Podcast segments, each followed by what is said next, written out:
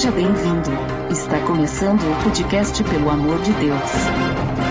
Pelo amor de Deus!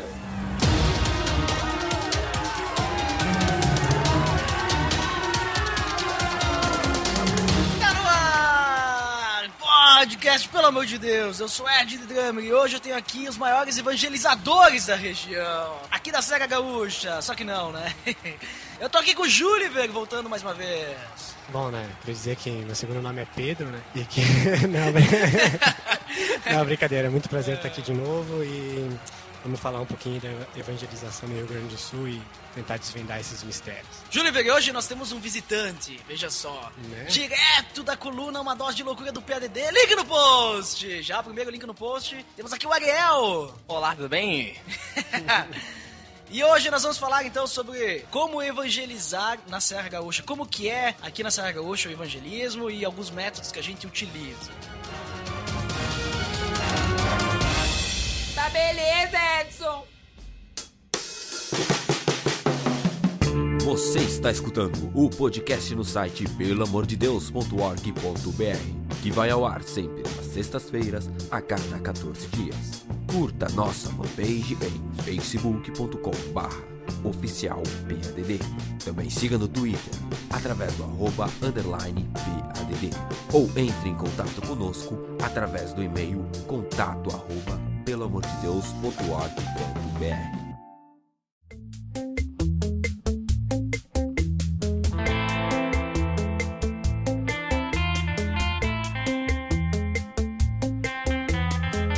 Então, pessoal, como comentado, hoje nós vamos falar sobre evangelismo na Serra Gaúcha. Então, para começar, acho que é importante, né, para o pessoal que tá ouvindo, pro nosso ouvinte, né, entender, nós comentarmos sobre a cultura da Serra Gaúcha, porque ninguém conhece, provavelmente quem não mora na Serra Gaúcha não deve conhecer muito bem como que é a Serra Gaúcha e por que que a gente vai falar sobre evangelismo na Serra Gaúcha. Então, quem é que pode me dizer como é que funciona, como é que é a cultura da Serra Gaúcha? Bom, não tem como não falar da gastronomia. Brincadeira. eu gosto de comer pouco, né? Então, não, brincadeira. A cultura em si da Serra Gaúcha, eu vejo ela como uma cultura bem. com o lado, né, da, da religi- religiosidade bem forte, né? Principalmente a parte católica, e eu acredito que também a parte espírita seja muito grande, né, no Rio Grande do Sul. Lógico, existe, né, o Nordeste, a Bahia, enfim, que também tem esse lado muito forte, mas o Rio Grande do Sul também tem, tem isso bem forte, né, essa parte de centro de, e de espíritas e da parte católica. Eu, como morei em São Paulo um bom tempo, né, tem, senti uma diferença bem grande quando saí daqui do Rio Grande do Sul, porque em São Paulo eles não tinham, né, essa coisa de ir pra missa, de ir pras igrejas, lógico, mais nos bairros, tudo bem, mas no Rio Grande do Sul, principalmente aqui em Bento Gonçalves, isso é muito forte, né. Ainda mais tu pega as colônias, tu sai para os distritos, né, aqui de Bento Gonçalves, então isso é, é muito forte, essa parte da religião. Tem as comunidades, né? Isso aí, tem as comunidades. E cada comunidade, né, possui lá o seu cemitério, sua igreja, seu campo, né? Aí futebol. tem, tem, a, tem também o salão da igreja. Tem o salão da Tem igreja. os almoços muito bons. Jogar- final- jogar um semana. Olha ali, ó. É, isso daí. Então, for falar de comida, então vamos mudar de assunto.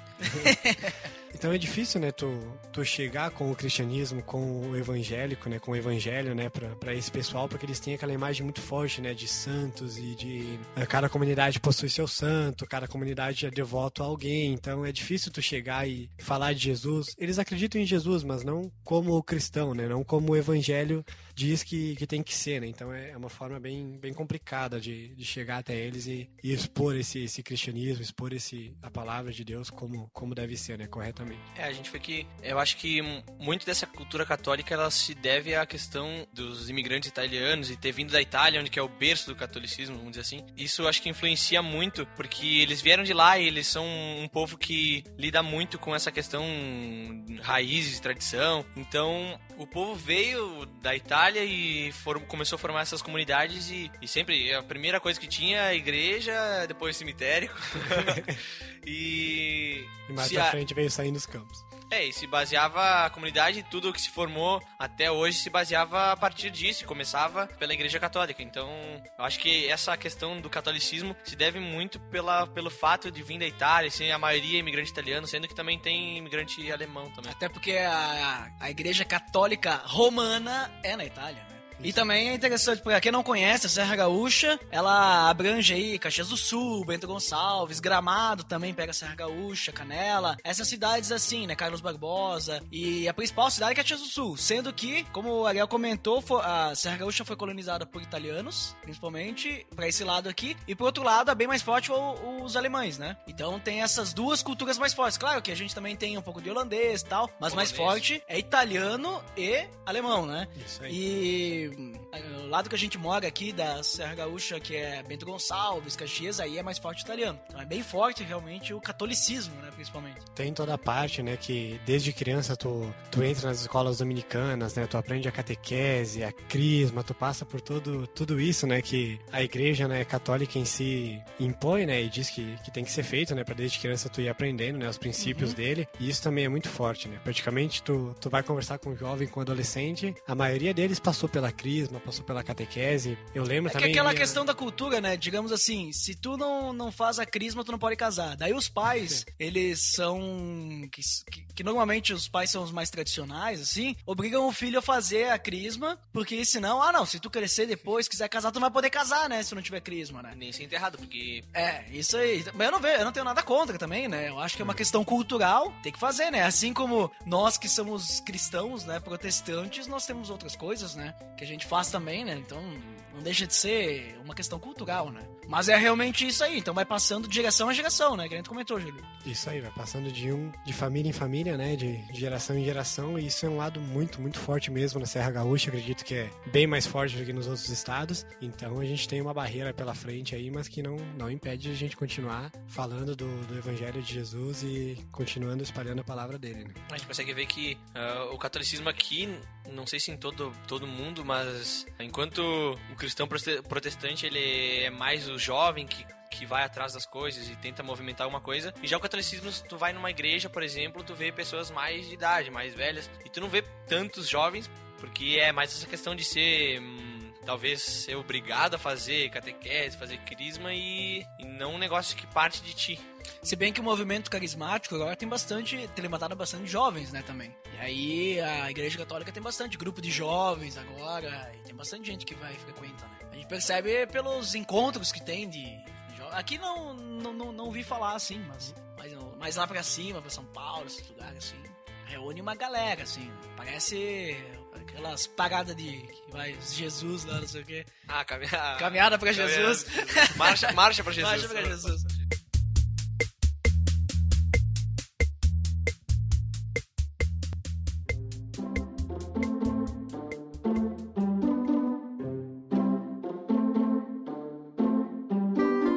Muito bem, então a gente percebe assim que, apesar Grande do Sul não ser o, o estado brasileiro que tem menos evangélicos, é o que menos evangeliza, né? Se a gente olhar os dados do IBGE, eu tava conversando com o Ariel antes em off, os dados do IBGE de 2010 é o estado que menos evangeliza, né? E muito se deve à questão cultural, né? Acho que praticamente 90% é questão cultural, vocês não acham? Sim, sim.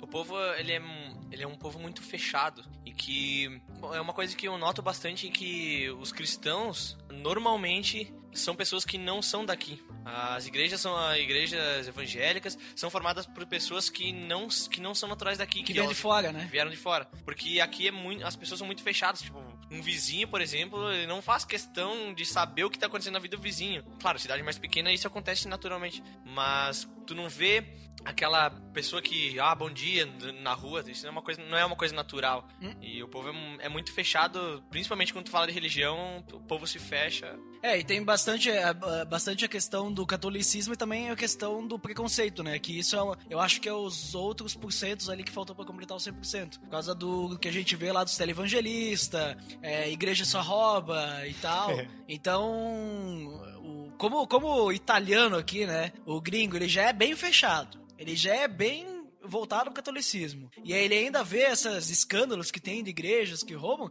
então ele fica mais fechado ainda. Ainda mais porque é ligado bastante ao dinheiro, né? Exato. Aí dessa questão, bah, vai roubar, roubar meu dinheiro, então É isso aí. Eu vejo, né, pode roubar a filha, mas Eu- o dinheiro não.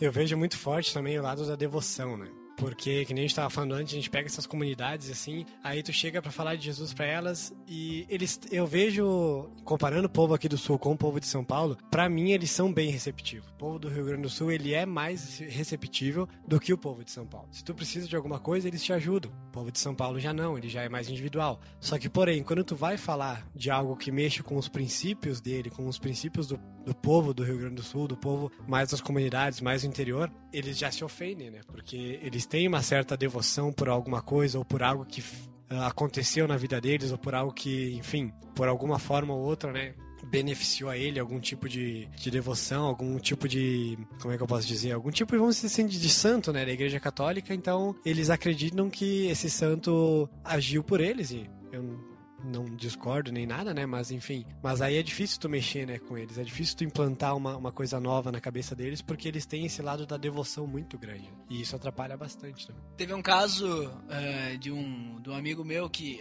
eu tentei falar de Jesus para ele, né? Ele até frequentou, assim, o Célula algumas vezes e tal. E aí eu queria passar para ele Abismo Ligado, que são aquelas cinco lições que estão nos cinco primeiros episódios do Pelo Amor de Deus. Link no post! Então, eu tentei passar para ele, só que ele não queria, porque ele falou assim para mim que ele, como ele nasceu num lar que era espírita e tal, e muitas coisas aconteceram na vida dele que o espiritismo ajudou ele e tal, então ele devia ao espiritismo. Ele devia muito ao espiritismo, então ele não queria trocar de religião. Então ele não queria nem escutar falar sobre isso. Ele só. Ele achava legal que nós andava junto e tal, pela amizade, assim, que era um grupo, uma galera legal. Só que ele não. Ele queria continuar dele, sabe? Então tem, tem essa, assim, o pessoal que a gente falou, Júlio, o pessoal muito devoto, assim, e parece que ele, ele, eles têm que pagar alguma coisa. Que é a mesma coisa de pagar promessa, né? Aqui tu pega, assim, existe uma quantidade imensa de católico não praticante, né? Mas quando é dia de Nossa Senhora Caravaggio, até os ateus vão até Caravaggio, né? De joelho. De joelho, assim, pra pagar a promessa. Eu não entendo isso. Tem gente que nunca entra numa igreja, na igreja católica, né? Eu não tenho nada contra os católicos. Mas tem gente que nunca entra na igreja. Agora, chega o dia da Nossa Senhora Caravaggio, vamos até Caravaggio a pé. Vamos a pé.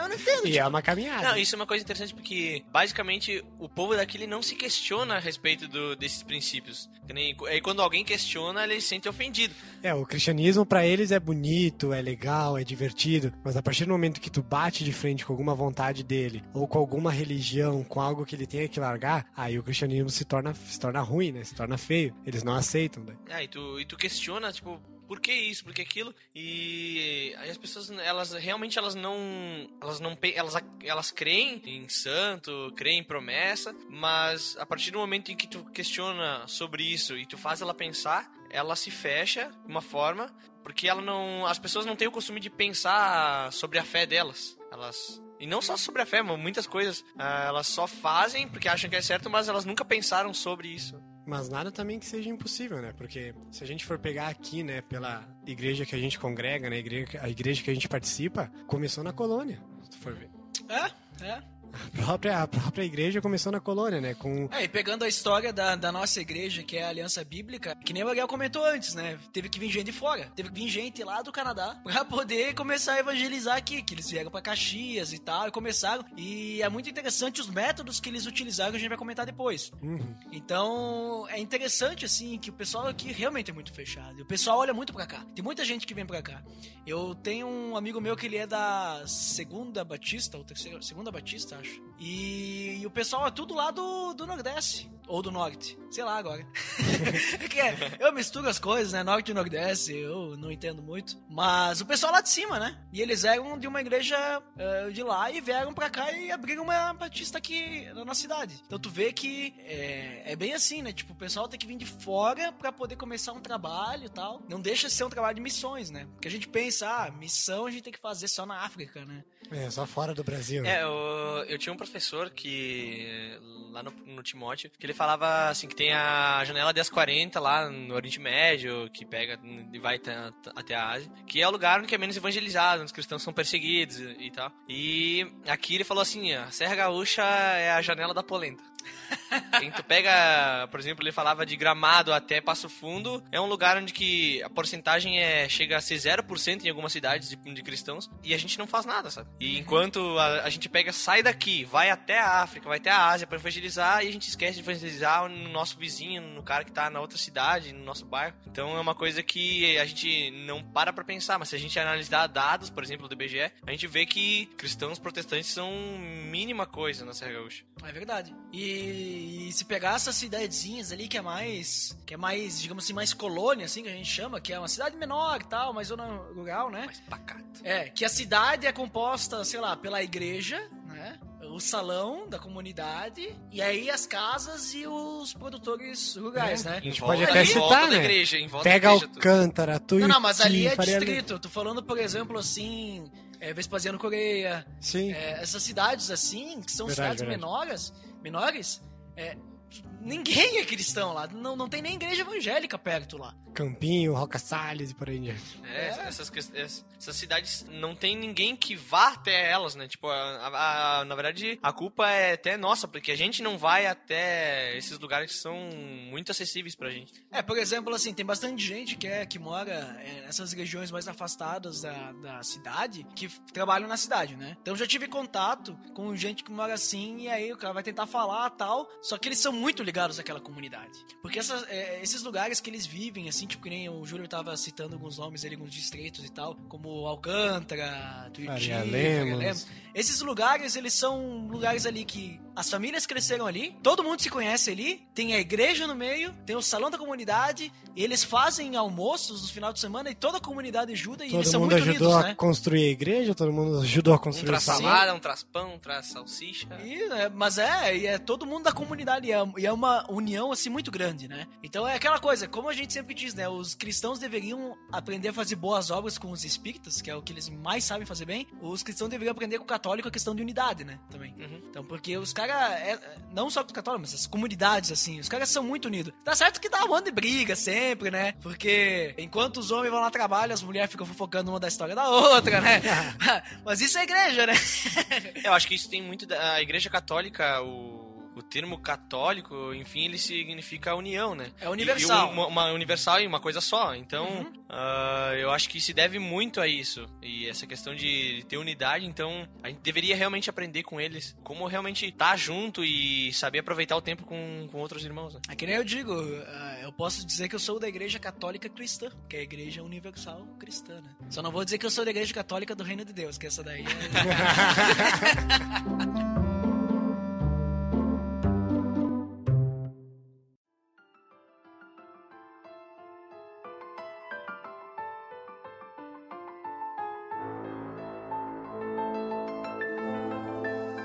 bem, pessoal. Então a gente já viu, já deu uma explanada ali sobre como é que é a cultura aqui e como que é difícil evangelizar. É difícil tu chegar e falar de Jesus pra um amigo teu, é difícil tu falar de Jesus pras pessoas, é difícil tu entrar na casa de alguém e começar a falar de Jesus, porque as pessoas às vezes se ofendem, as pessoas não querem saber disso e não é nem porque elas são ateus ou coisas assim, né? Porque isso a gente só vê na internet, né?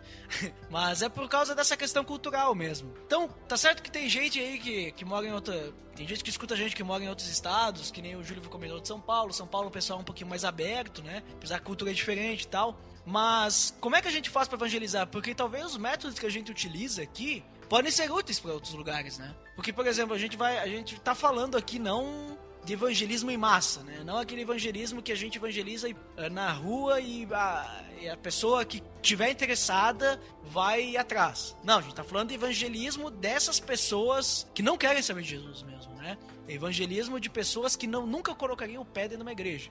Porque os métodos de fazer, evangelizar a gente que quer escutar de Jesus, eles são diversos. Mas como é que a gente faz para falar de Jesus pra uma pessoa que não quer saber dele? Né? Não quer saber porque tá enraizada em questões de tradições e essas coisas assim. Eu acho que, em primeiro lugar, antes de a gente entrar em assuntos, né, de o que a gente pode utilizar, tipos de materiais, ferramentas que a gente utiliza para fazer isso, eu acho que, em primeiro lugar, o exemplo, né? Uhum. o exemplo nosso mesmo, né? No nosso dia a dia, na nossa vida.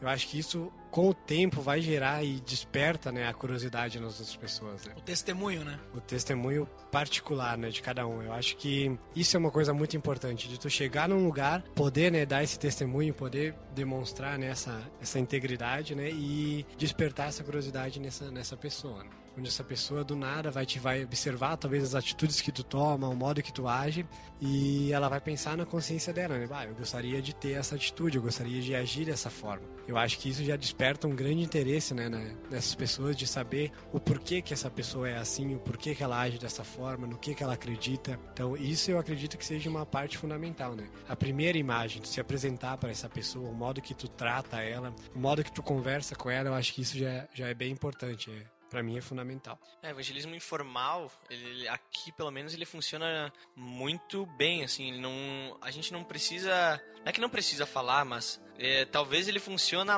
aqui ele funciona mais do que evangelismo em massa, por exemplo, porque aqui, como tem essa questão da, das pessoas uh, serem preconceituosas e terem, uh, algumas têm raízes e tal, então é difícil tu reunir num lugar muitas pessoas para falar de Deus. Então, tu indo pessoa por pessoa e realmente estimular os outros cristãos a falarem de forma informal, na própria vida, com testemunho principalmente, isso tem funcionado muito. E é o que é, não é questão de tu falar de Cristo, mas tu gerar curiosidade sobre, sobre os teus princípios. E não sobre falar, ah, preciso de Deus, mas a pessoa perguntar para ti, ah, por que, que tu é diferente? Uhum. Então é, eu acho que isso tem funcionado muito bem aqui. É a questão do evangelismo relacional, né? Tu se relacionar com a pessoa e através do teu relacionamento tu evangelizar ela. É, tem um cara da igreja que ele fala que uma frase que eu já vi muitas vezes por outras pessoas é aquele negócio, só evangeliza uma pessoa depois de comer um quilo de sal com ela. Uhum. Então, Cara, pra comer um quilo de sal vai demorar muito tempo. Só que a questão é que a pessoa. Ah, tá vi... certo que aqui a gente come bastante churrasco e bota um monte de sal. é a questão é que tu, tu teve muito tempo em proximidade com a pessoa. Ela realmente te conhece, sabe como tu é. E isso que faz uh, Cristo tocar o coração dela. teu interesse, né? Isso mesmo. Muito bem, então. E depois, assim, que a gente desperta o interesse, porque isso é uma forma de a gente despertar o interesse. A gente sabe que aqui não adianta a gente jogar Cristo na cara das pessoas, porque não adianta, né? E também eu acho muito importante a questão do respeito, porque tem gente que não entende isso e quer fazer as pessoas engolir Cristo, né? Sim, sim. E a gente sabe Querendo que... ou não, elas acreditam em Cristo. Claro, só que a gente sabe que um cristão convencido não é um cristão convertido. Né? Sim. Porque convencer as pessoas a aceitar Cristo não vai mudar o coração delas, né? Então, uh, beleza. A gente entende que o negócio é se relacionar, respeitar a opinião dos outros, respeitar o tempo, que, né, que nem dizer Eclesiastes lá, o tempo é de Deus, né? A gente não sabe. E depois que a gente consegue despertar o interesse, como é que a gente faz? Quais são os, os métodos, assim, que a gente usa? O que, que, que vocês costumam fazer? A gente sabe que tem o Bispo Ligado, que a gente já falou, a gente pode citar, né? Mas e o que mais que vocês costumam fazer?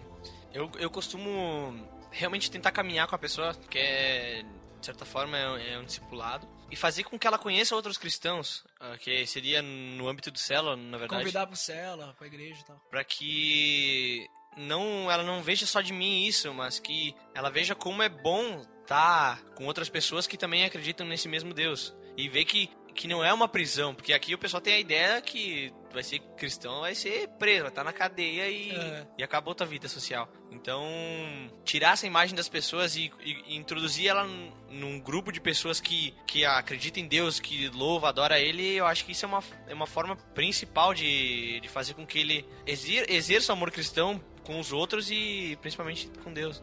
E eu acredito também que primeiro lugar, não somos nós, né, que vamos fazer essa pessoa acreditar, né? Eu concordo com o Ariel, acho que a gente tem que fazer isso que ele disse, porque é, é uma forma muito boa, né, de colocar essa pessoa no meio dos cristãos e fazer com que ela enxergue, né, o relacionamento de cada um, o modo que cada um age, é muito importante. E a outra parte também que eu acredito é que a gente pode fazer é a oração, né? Hum. Eu acho que a pessoa, ela não vai aceitar Jesus só pelo simples fato da gente, né, tá Pode ser que sim, pode ser que não, enfim. Mas pelo fato de a gente estar tá falando para ela e, da, e de ela querer conhecer ou não. Mas Jesus tem que trabalhar no coração dela, né? Então é a hora que, se a gente orar por essa pessoa e pedir para que Deus tenha misericórdia da vida dela e que faça com que ela entenda o que ele é, o que ele significa, eu acho que é mais de 50% andado, né? Porque a gente foi lá e plantou sementinha, mas quem realmente vai trabalhar é Deus.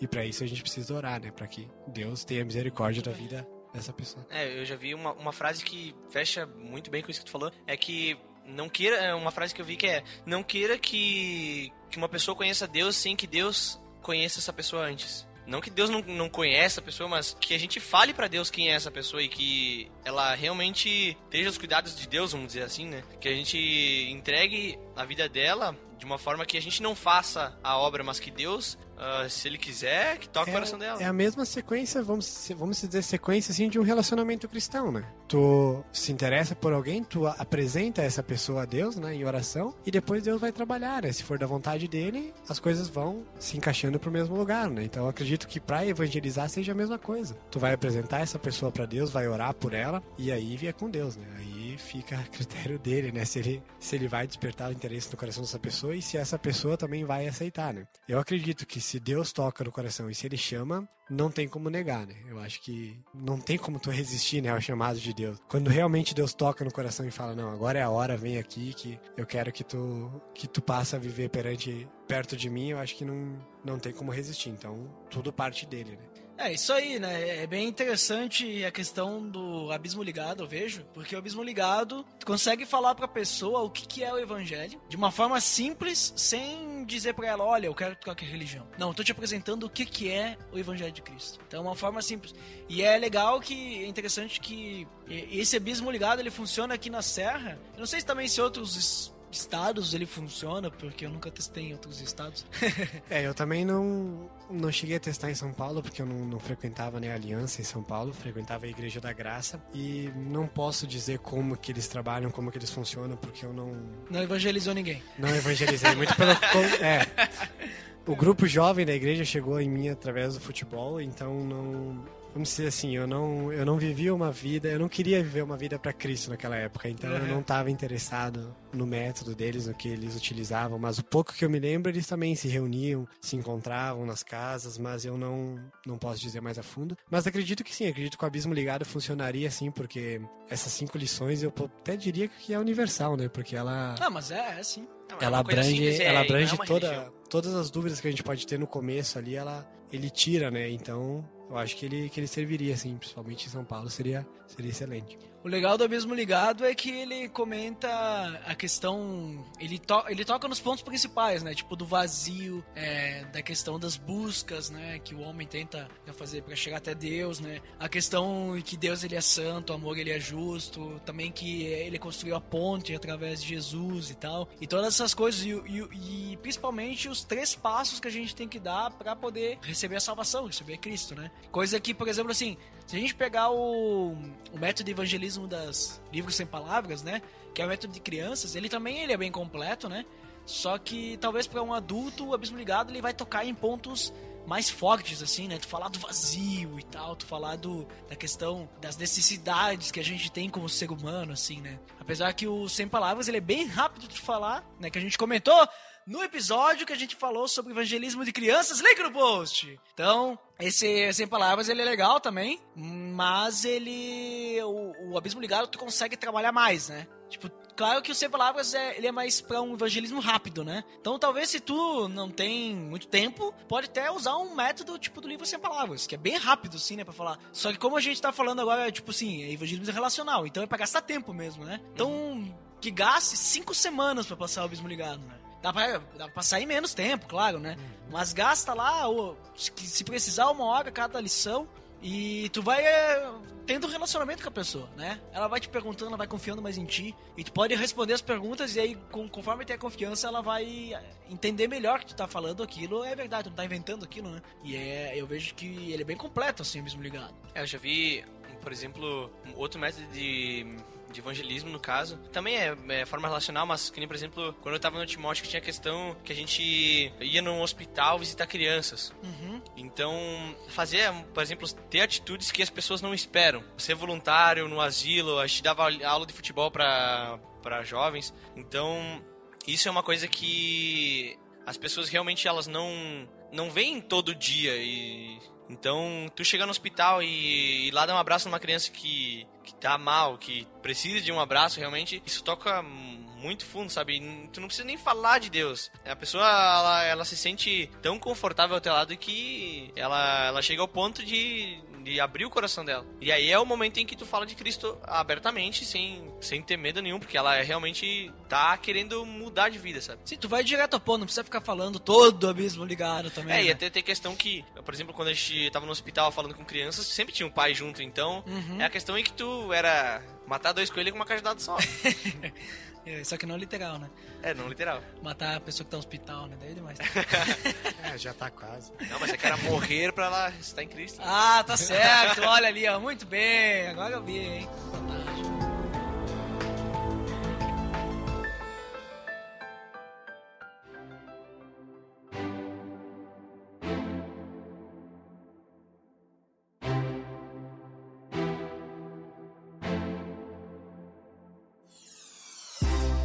E aí, falando agora sobre questão do evangelismo, assim, vocês têm alguns casos, assim, interessantes que aconteceram de gente que, sei lá, aceitou ou não aceitou, assim, diferente, mas casos que aconteceram, vocês têm algumas histórias, assim, só pra comentar, de uns perrengues que vocês passaram por causa de falar de Cristo aqui na Serra? Já. É, teve uma vez. teve uma vez que A cara deles vocês tinham que ter visto. a gente foi fazer uma pesquisa em umas cidades menores aqui pra saber porcentagem de cristãos e falar com eles, porque a gente queria saber como é que era a cidade, conhecer. A gente ficava dois dias em cada cidade e visitava igrejas, visitava as pessoas e a gente falava o nosso propósito, nossa, assim, desculpa pra chegar nas casas é dizer que a gente tava fazendo um censo religioso da cidade. A gente tava fazendo essa pesquisa realmente pra talvez conseguir implantar uma igreja e tal. Um domingo de manhã, né? É, domingo de manhã. em duplas. e Vocês estavam de camisa branca e gravata ou estavam de vestido? eu tava de gravata. Eu não, eu não estava presente. Não, não. Aí a gente ia perguntar nas casas como é que o que acreditava. E aí, se a pessoa dava brecha, a gente tacava ali abismo ligado. E teve um, um exemplo que a gente foi a segunda visita numa, numa cidade. A gente é recém-chegado na cidade. E aí a gente bateu na porta e aí abriu uma senhora lá. Aí ela meio que abriu a porta bem pouquinho, mal e mal pra enxergar a gente. A gente falou que a gente tava fazendo um censo religioso, queria fazer uma, per- perguntas pra ela. Aí ela parou. Não, não, não vou fazer isso. Porque eu vi na rádio que tem um censo que não é pra dar bola. então eu não vou fazer essas perguntas. E fechou a porta na nossa cara. E aí. a Rádio gente boa ficou- essa, né? Informação na hora, assim. Aí a gente ficou sem saber o que falar, né? A gente se virou as costas e começou a rir, porque. Vocês não foram na rádio? Não, a gente não foi na é que Começar pela fonte, É, então. que se, se fosse já no segundo dia lá de pesquisa, mas foi na segunda visita nossa. Aí ficou, não. Então a mulher inventou Devia alguma ter coisa. alguma outra pessoa fazendo censo lá também. Mas Eu acho saber. que vocês visitaram a casa da rádio, sabe? A primeira visita acho que foi na, na casa onde tem a rádio da cidade. Eu tenho, eu tenho uma história, né, que inclusive aconteceu até hoje, né? Vamos contar ela já, né? Que Trabalho, né, com, com vendas, então tô sempre pra cima e pra baixo, né? Metido nas colônias por aí. Enfim, tava visitando um restaurante hoje. Já visitei esse restaurante outras vezes, né? Aí fechamos o negócio e fui lá entregar a mercadoria, né? Aí beleza, tô eu lá entregando a mercadoria, começamos a conversar tudo mais. No, no decorrer da semana, né? No meio da semana, essa, essa moça, né? Ela, essa senhora me ligou, me questionando, né? Sobre o produto que eu tinha vendido, por quê, que, que a fábrica tinha falido e tudo mais. E eu, não, expliquei, beleza? Expliquei pra ela, tudo certo, que a fábrica era outra, que aquela fábrica não existia mais, tudo. E ela tava toda preocupada. Aí, chegando lá hoje, né? Conversando com ela, Aí ela me disse, né, que a, filha dela, enfim, tinha falado, né, não, liga pra ele, né, ele parece ser um, um rapaz certo, né, ele vai te explicar, ele não vai te deixar preocupado, né, já que tu tá preocupado com esse com essa máquina, enfim, né. Aí ela me ligou tudo mais, eu expliquei a situação pra ela e começamos a falar de relacionamentos e tudo mais. Aí eu disse, né, que pra mim me envolver em um relacionamento, eu sou cristão evangélico, então eu preciso, né, que essa pessoa também seja cristã, tem todos uns passos pra seguir. E aí eu fiquei sabendo que essa família, né, em si também é cristã. Pe- perdeu o pulo. então evangelizar. É, evangelizar. Cheguei tarde, cheguei tarde. Tentei evangelizar e eles já eram cristãos, né, e eu ah, fiquei meio que sem reação, né, feliz, mas sem reação. Tipo, mas como assim não é? Não, pensei que não tinha, né? E a moça, ela gosta bastante de conversar, de falar, então já começou a me contar a história e tudo mais, de como, né, se tornaram evangélicas e, e faz pouco tempo até que descobriram isso. E ela disse que ela tá muito feliz, que é, é uma coisa nova, né, uma, uma, vamos dizer assim, tá começando uma vida nova, um ponto de vista novo. E pra ela tá sendo bacana, né, que ela diz que Deus, né, tem respondido as orações, né, que ela tá fazendo e as coisas têm dado certo. E eu não esperava, né, isso. Pra mim era uma família normal, que vivia numa comunidade que que fazia parte daquela comunidade, que era católica, e como o assunto gerou, eu fui aproveitar para falar. Inclusive, ela mostrei o livro do Abismo Ligado para ela, porque ela se interessou, né, dessas lições, né? A gente ficou bastante tempo conversando. Ela até me pediu, né? Ah, deixa o livro aqui comigo, eu quero ler ele. Eu, sem compromisso nenhum, sem enfim, não, não falei sobre passar as lições para ela nada, mas deixei o livro para ela, deixa ela ler, deixa ela se ela vai pesquisar, vai ler, e se ela se interessar para saber mais, aí a gente vai conversar, né? Ela ficou de me ligar. Então agora vamos esperar, né? Mas é, é uma coisa diferente, no meio de uma comunidade, Aham. onde praticamente a maioria é, é católica, me surge essa mulher, né? Essa família cristã Veja só. e, e isso então já é um sinal, uma esperança de que se ela sai lá do distrito onde ela mora para vir até um bairro de Bento Gonçalves, para ir para uma igreja cristã, por que, que a gente não pode sair daqui para lá evangelizar, né? Uhum. Então, com certeza ela vai ser um meio ali, um intermédio, né, para que a gente possa chegar a mais pessoas e tem que se puxar agora, tem que tem que continuar ali em cima deles para ver realmente no que eles acreditam, se realmente eles estão se baseando na Bíblia, na palavra de Deus mesmo, e se eles não estão vivendo uma vida enganosa ou aprendendo algo errado, né? Então, vamos ver, vamos dar sequência e acompanhar eles, mas isso aconteceu hoje, nem esperava. Olha só, veja só. E aí é um caso de uma comunidade, né? Que nem a gente tava falando antes, que é bem difícil, tá? Uma De comunidade. uma comunidade, isso aí. E já tem lá uma semente lá. já tem uma semente, então Uma agora- semente não, já tem uma, uma planta crescida lá. Agora essa planta pode colocar semente nas Isso aí pessoas. já. aí. E ela falou de batismo, e que quer se batizar tudo mais. E expliquei pra ela o significado do batismo. Expliquei pra ela que a gente recebe o Espírito Santo quando a gente aceita Jesus, a gente faz a oração, né? E então ela parou assim, me olhou e falou: Nossa, então eu acho que eu já aceitei Jesus e nem sabia. Ela falou: Pensei que era através do batismo, mas se eu, se eu fiz É oração. tem algumas igrejas pentecostais que tem essa visão, né? Diferente. Isso, mas a gente, conhecendo né, a palavra e tudo mais, a gente sabe que o batismo é uma, uma ordenança, não deixa de ser uma ordenança de Deus, demonstração Ou seja, daquilo que já uma no demonstração coração. pública. Ou isso é- seja, agora o Júlio acabou de chamar todos os pentecostais que acreditam nisso de, de burro. né? Não, beleza, se Não, eles é querem que- se batizar, se batizam, mas que eles entendam que pra aceitar Jesus, pra receber o Espírito Santo, eles têm que aceitar Jesus como único que a rei e questão- Salvador, né? Só A pra questão lembrar, foi é o que- Júlio que falou. Ah, eu é assumo, que- não tem problema, pode me ligar, que é o telefone. Que lá no tempo de Jesus as pessoas aceitavam a, cri- a- aceitavam a palavra e já se batizavam na hora. Já, É, que isso no Antigo Testamento, pra tu receber o Espírito Santo, tu tinha que ser batizado nas águas, né? Não, Não, não, já era no Novo, através de João, né? é, isso, Novo aí. Testamento. isso aí no Novo Testamento, mas como a gente vive pela graça, pelo sacrifício, de, isso foi antes do sacrifício É que o de pessoal Jesus. pega bastante aquele versículo que diz que se você não for batizado pela água e pelo Espírito, né?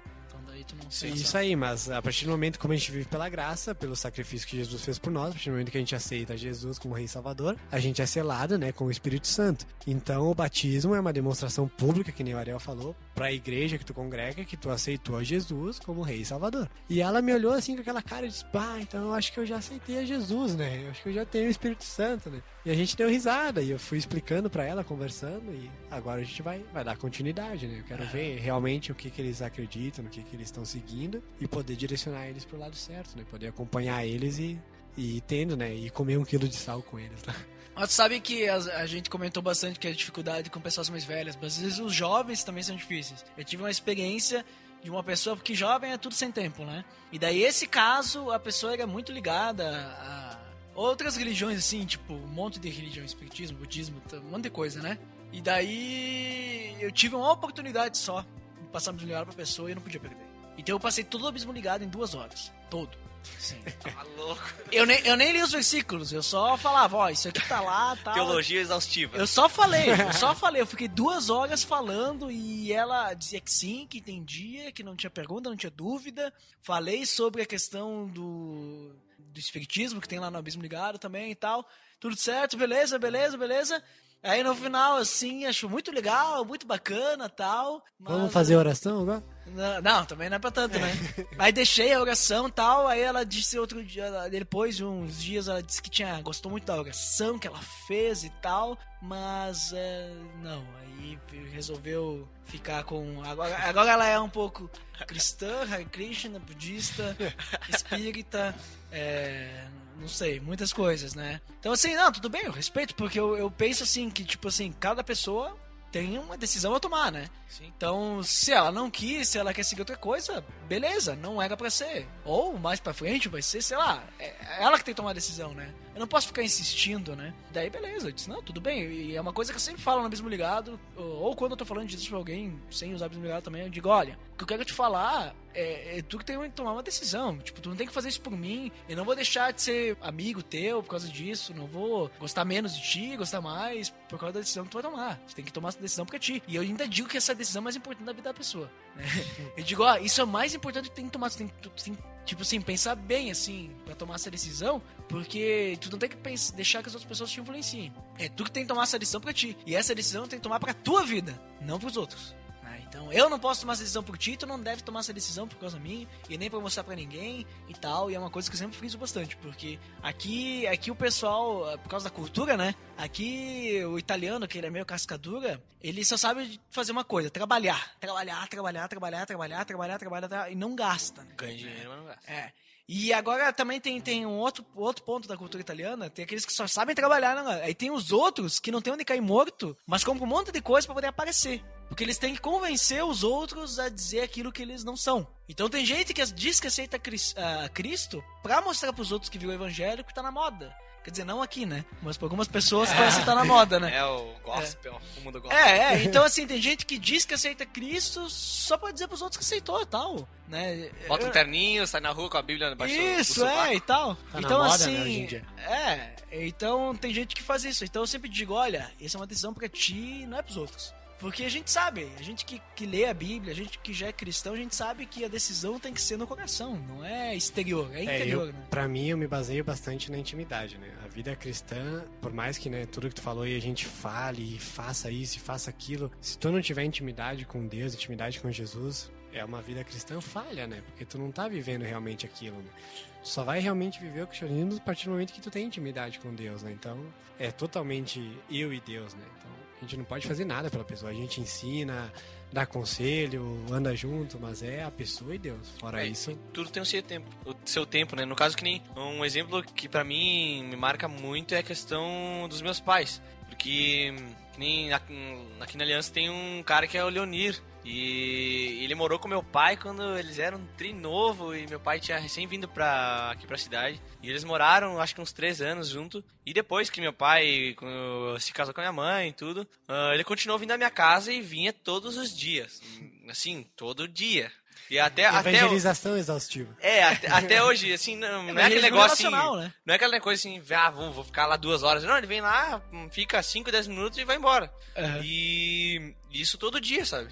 É, claro, não sempre, assim, mas umas duas, três vezes por semana ele tá na minha casa. E demorou mais ou menos assim, de uns 15 a 20 anos para meus pais aceitarem a Cristo. Pela, pelo simples ato dele vir lá e falar. E chegou um ponto em que meus pais ah, sabiam que ele era cristão e, e tal, mas chegou um ponto em que eles viram que não tinha saída e queriam saber como é que era. E aí. Então Não, tudo mas tem é seu assim, tempo. é assim, é, é- esse é o evangelismo relacional que tu vai aos poucos pra pessoa entender realmente, porque aquele tipo de evangelismo assim que tu chega pra pessoa, né? Que, e tu fala, não sei o que, isso e aquilo, e tu promete rios e mundos, aí a pessoa vai lá na emoção aceitar a Cristo, depois ela vê que não era aquilo que tinham prometido pra ela, a pessoa ela cai fora, não fica. Sabe, ela vai embora, porque não era aquilo que prometeram pra ela. Então, por isso que muitas vezes, eu não tenho nada contra, né? Acho que às vezes é legal, tem certas situações que é legal, mas às vezes eu não acho que é legal o cara fazer muito apelo. Tem igreja que faz apelo Sim. todo, todo final de semana, todo final de semana tem apelo. Às vezes é legal, às vezes é interessante. todo final de semana. É. Às vezes é interessante, por exemplo, se o cara vai fazer um acampamento jovem e tal, e daí de repente o cara vê que lá, no momento específico, o pessoal realmente tá entendendo. Mas o cara tem que sentir isso, fazer um apelo lá, tudo bem. Mas agora sempre assim, sabe? E aí tu acaba levando as pessoas pela emoção, só que a gente. Jesus não quer que a gente aceite a ele pela emoção. Jesus quer que a gente se torne servos dele. E a gente não vai se tornar servo pela emoção, a gente tem que negar nós mesmos. Sim, é, é uma, É, questão queria racional, é o culto vida- racional de é, vida vocês. cris- a- o cristianismo também ele é muito racional. né? Ninguém, Além de ele ser ninguém- íntimo, ele é olha, muito racional. Assim, ó, ninguém vai aceitar Cristo porque é uma coisa legal, é uma coisa bacana, é uma coisa. Nossa, isso é muito emocionante. Não, as pessoas vão aceitar a Cristo de verdade porque elas realmente querem amar a Cristo. Querem servir. Querem servir a Cristo, elas querem amar, porque amar a Cristo é bom e tal. Agora sim, beleza, aí é tudo bom nessa visão. Agora, não é porque, ah, porque com Deus as coisas ficam melhores, com Deus as coisas ficam mais fáceis. Cara, com a visão do mundo, com Deus as coisas não ficam nada melhores. Com as visões de Deus, sim. Se tu seguir a Deus e tu amar Ele de verdade, ficam melhores, porque tu não vai se preocupar com o que o mundo pensa, né? Então, assim, é difícil às vezes as pessoas ter essa visão e, e às vezes tu pode demorar 20 anos pra uma pessoa aceitar Cristo do teu lado, na cultura que a gente vive. Às É, vezes demora é- menos. É uma coisa assim que eu, eu paro e me pergunto se eu teria a mesma determinação, porque é um trabalho a longo prazo, É a longo muito prazo, longo, é. pra, muito longo. Então, tu ter essa noção que evangelismo por relacionamento não é uma coisa que tu vai falar hoje, ela amanhã ela vai aceitar, é uma coisa que a gente tem que realmente pensar, sabe? E é uma coisa que a gente não quer, porque a gente quer falar e quer que a pessoa aceite agora, Deus. E a gente se frustra, né? Porque não é o momento, a pessoa não quer escutar, né? A pessoa quer viver as vontades dela, os desejos, principalmente jovens, né? Começa a despertar os desejos, as vontades e aí a gente acaba se frustrando. Tem também, né, pelo, pelo, pelo amor de Deus, né? Foi um amigo meu, me veio, né, conversar comigo pelo Facebook e perguntar, né, o que que era, pelo amor de Deus, o que que era aqueles textos e que achava bacana. E daí ele surgiu, né, o interesse dele de conhecer. Ah, hoje foi passado o Abismo Ligado pra ele, ele participa do grupo, tá participando do meu grupo Célula e eu dis- ando né, com ele, tô discipulando ele e foi uma coisa que surgiu do nada. Era, vamos assim, um rapaz que tava buscando algo e encontrou ali, no Pelo Amor de Deus, alguma coisa que despertou interesse nele, né? Ó, veja só. Então é. Não sei se já existe mais pessoas né, que despertaram esse interesse ou não, mas pelo menos eu posso dizer que um, ou pelo amor de Deus, já evangelizou, né? Por esse, por esse já valeu a pena. Por esse já valeu a pena, né? Então, tem também, né, o, uma coisa, né, que eu comecei a fazer também pra, pra tentar, né, me aproximar das pessoas também, né? Quero mandar alguns textos, né, pelo WhatsApp. E tem vezes que é três horas da manhã, né? É o horário que eu tenho, é o horário que eu cheguei em casa, O né? cara tá dormindo lá. É, olha o Júlio, velho. Se toca agora, o cara já até sabe que é o Júlio, Eu leio 73% dos textos do Júlio. velho. Ou menos. Mas, assim, Às vezes que eu vejo que ele fala alguma besteira lá que eu li, daí eu respondo. Teve tu nunca respondeu até agora. Não, teve uma vez que eu respondi. Não me lembro, sendo É. bem sincero. Sim, Porque daí ele não lê. Aí era às 4 horas da manhã já dormindo já. Bom, mas se ele não respondeu, então porque não é besteira, então tá legal. se ele não respondeu mais.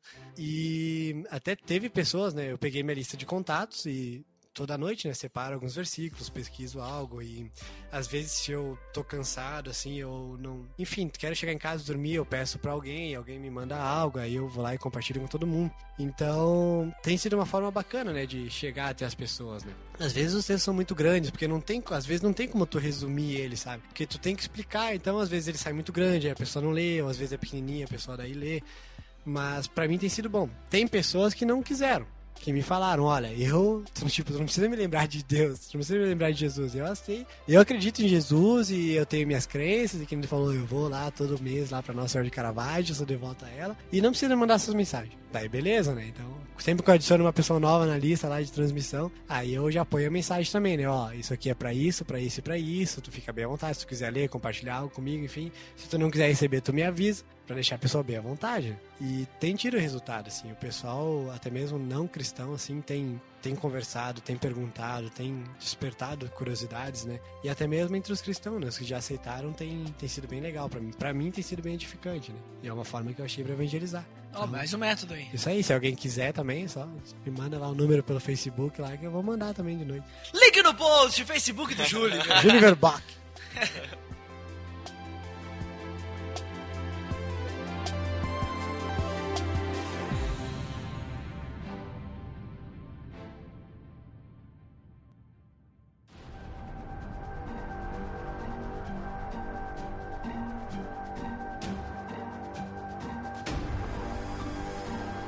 pessoal. Então a gente falou ali sobre a questão cultural do Serra Gaúcho, falamos sobre os métodos que a gente tem aí, que a gente utiliza pra falar de Jesus, principalmente utilizando evangelismo relacional, porque a gente viu que pra poder falar de Jesus para o pessoal aqui mais duro na nas quebradas aqui da Serra Gaúcha, né? Tem nas grotas. Ah, tem, tem que gastar tempo, né? E tem que gastar tempo e a gente sabe que esse gastar tempo não é gastar, né? É investir, né? A gente tá investindo em Deus e a gente sabe que a gente tá louvando a Deus quando a gente investe tempo em alguém. Então, suas considerações finais, aí quem é que quer começar aí? Então, quero deixar um versículo, né, aqui para vocês, que o primeiro é Mateus 4:19, né, onde quando Jesus começou, né, a, a fazer os discípulos, né, acho que os primeiros foram Pedro e André. Então ele disse, né, que era para eles largarem os o, o que eles estavam fazendo, né? Eles eram pescadores e disse, né? E disse Jesus no versículo 19. E disse Jesus: Sigam-me e eu os farei pescadores de homens, né? Então, Jesus estava dizendo que eles tinham que abrir mão do que eles estavam fazendo e espalhar, né, a palavra de Deus. E o outro é Mateus 28, 19, aonde ele diz: Portanto, vão e façam discípulos de todas as nações, batizando-os em nome do Pai, do Filho e do Espírito Santo. Então, não importa se existe ali uma Uh, vamos dizer assim, uma, o catolicismo muito forte, né, uma religião muito forte. Acho que Jesus, né, pediu que a gente fizesse isso, que a gente levasse a palavra dele, né, para todos aqueles que não conhecem, que não que ainda não escutaram né, a palavra de Jesus ou estão vivendo uma vida enganosa. Então, acho que é um dever nosso, né, fazer isso. A, evangelização, indiferente de onde for, é um dever nosso e a gente tem que se virar como a gente pode. Se a gente está no Sul, na Bahia, no São Paulo, enfim, a gente tem que se virar com as armas que a gente tem ali, né? Sempre se baseando na Bíblia e nos princípios de Deus. E evangelizar o máximo de pessoas que a gente conseguir, desde que seja uma só, que a gente acompanhe ela e realmente faça com que essa pessoa também possa evangelizar e trazer mais pessoas para Deus. O que não dá pra fazer é evangelizar e deixar a pessoa solta. É isso aí. Falar então, de Jesus depois se vira. Isso Aí aí, é. evangelizamos uma primeiro e depois essa daí também vai evangelizar, vai evangelizar uma e já nós já estamos em quatro e por aí vai em diante. não. Isso aí.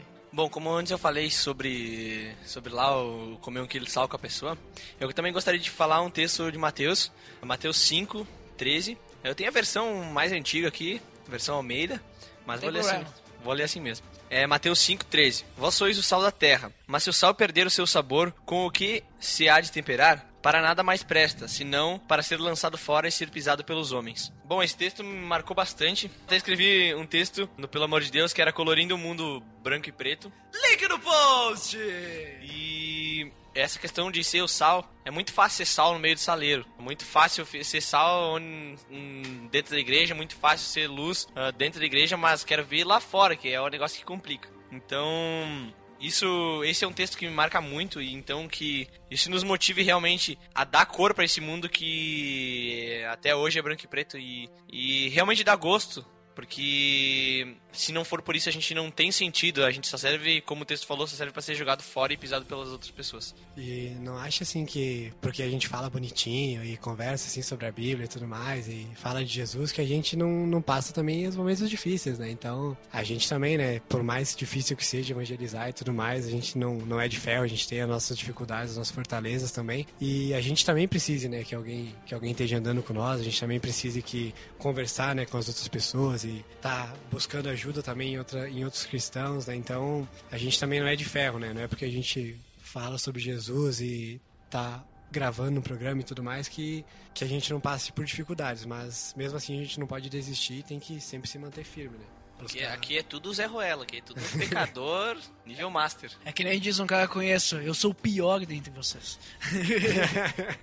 Pior dos pecadores, né? É, isso aí. E é isso aí, pessoal. Então eu também concluo que, que nem vocês comentaram, indiferente da forma, indiferente da cultura, né? O importante é a gente falar Jesus. E acho que uma coisa muito importante pra gente lembrar é que a gente, a gente tem que se adaptar à cultura que a gente tá. E não querer que as pessoas se adaptem ao nosso evangelho, né? Então acho que isso é, é- é importante a gente lembrar. Que a gente possa sempre estar se adaptando à cultura que a gente tá, na cidade que a gente tá, e utilizar a cultura a nosso favor, né? Não, não limitar Deus dentro de uma caixa ou a maneira de falar dele de uma forma fechada, que é só desse jeito, só desse jeito. É isso aí. Muito bem. Então é isso, né, pessoal? E Ariel, sabe, eu tava pensando agora que tu falou que teus pais demoraram 20 anos pra aceitar Cristo, né? E eu, eu sei por que, que eles demoraram tanto. Tu comentou que o Leonir lá ficava só 5 ou 10 minutos, né? É isso. Até comer um quilo de sal vai ter, mano. Não, pior que. Comeram bastante também.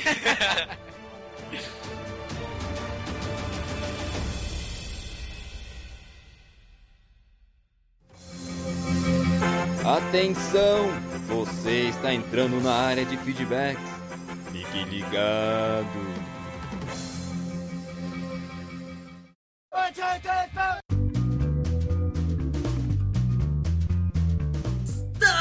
Na área de feedbacks do PADD. Opa! Fantástico! Nossa, na correria agora, hein?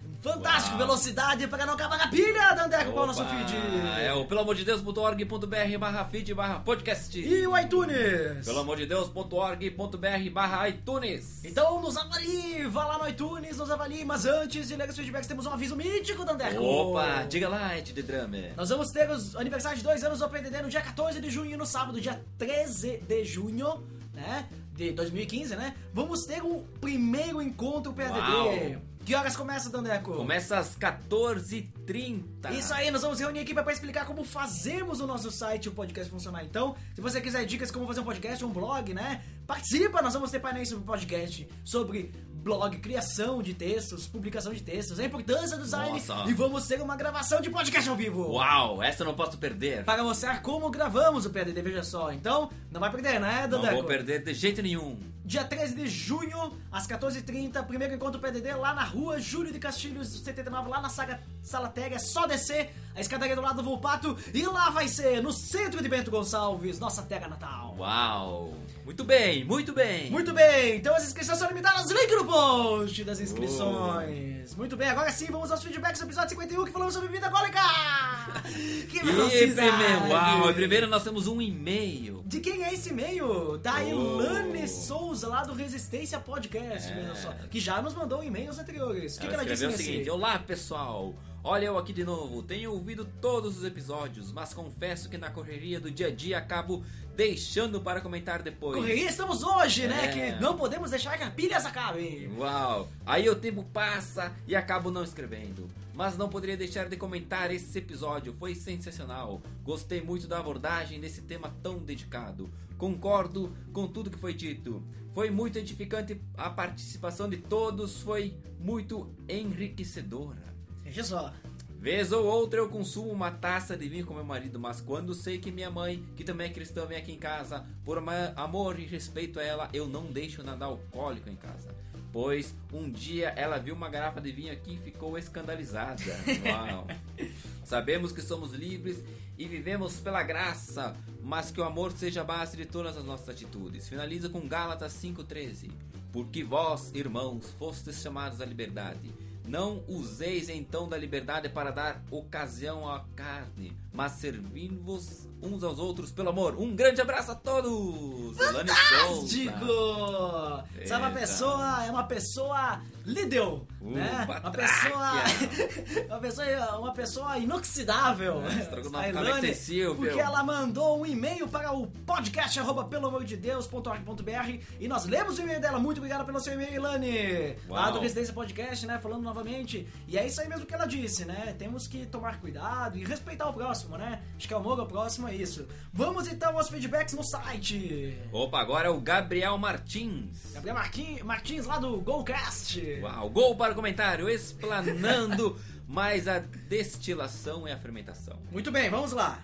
A definição mais básica de bebida destilada é uma bebida mais pura. Por exemplo, se você aquece uma solução hidroalcoólica, água, álcool, você simplesmente separa o álcool, que evapora por ter o ponto de ebulição menor que a água, 78 graus, mais ou menos. Da água que tem o ponto de ebulição maior que o álcool, 100 graus, mais ou menos. Mantendo assim a água mais pura. A diferença é que a fermentação ocorre antes da destilação. Destilação é como se você purificasse ainda mais o produto resultante da fermentação. Exemplo: você passa a peneira em um certo tipo de farinha. Depois, com uma peneira com buracos menores, você passa aquilo que sobrou novamente.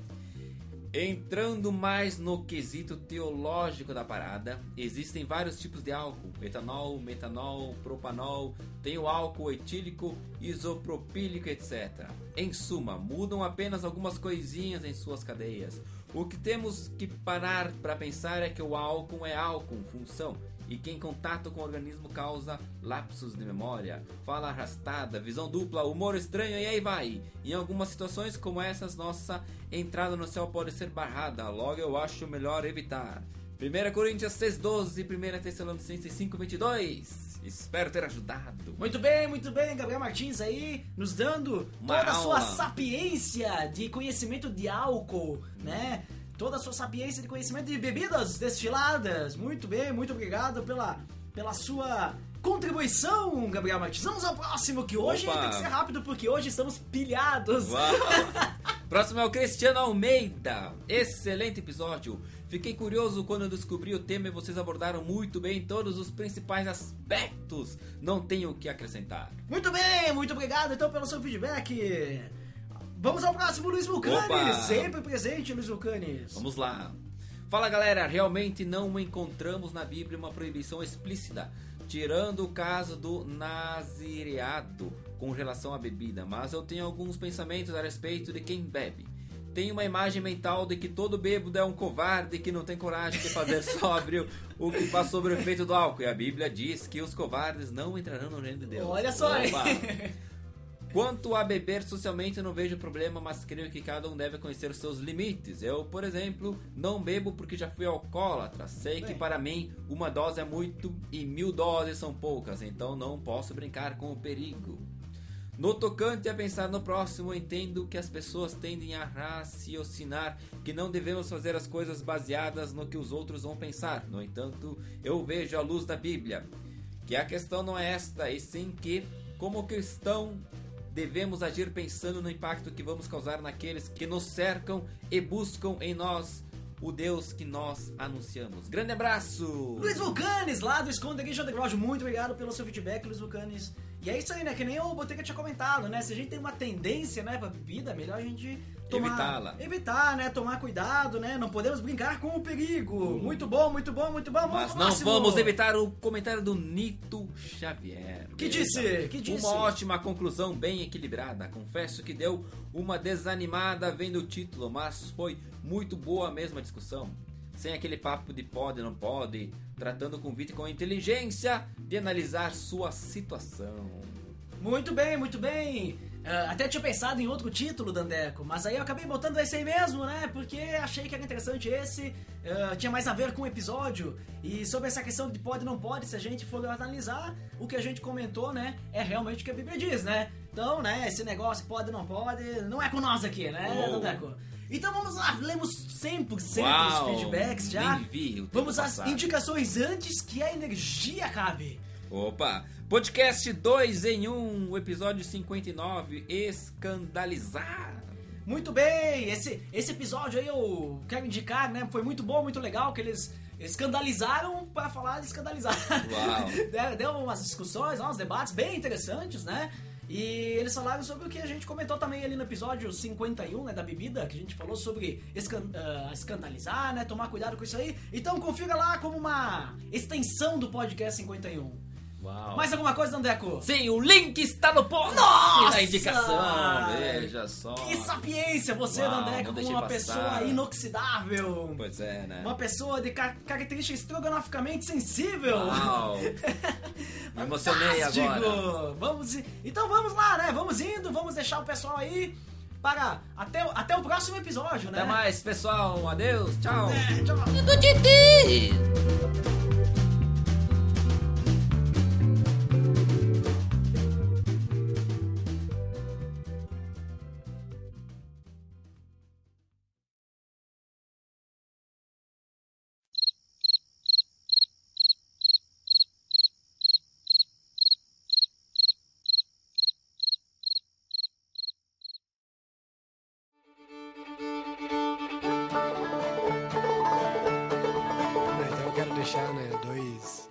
Versículos né, aí para nós, que um é Mateus 4,19, né, onde Jesus, quando começou né, a, a fazer discípulos, né, ele, no versículo 19 ele disse, né, e disse Jesus, sigam-me e eu os farei pescadores de homens, né. Se eu não me engano era Pedro e Simão? Não lembro. Eu Mas eu, acho sei que- que Simão e Pedro são a mesma pessoa. É. tipo assim, eu sou muito bom pra falar, mas não me pergunte versículos ou essas coisas que eu não decoro. Até escrevi um texto sobre isso no Padre que... Padre D. Ah, No. No paddle. Padel. É que nem teve o outro podcast lá, o Pad. Errou! ah, que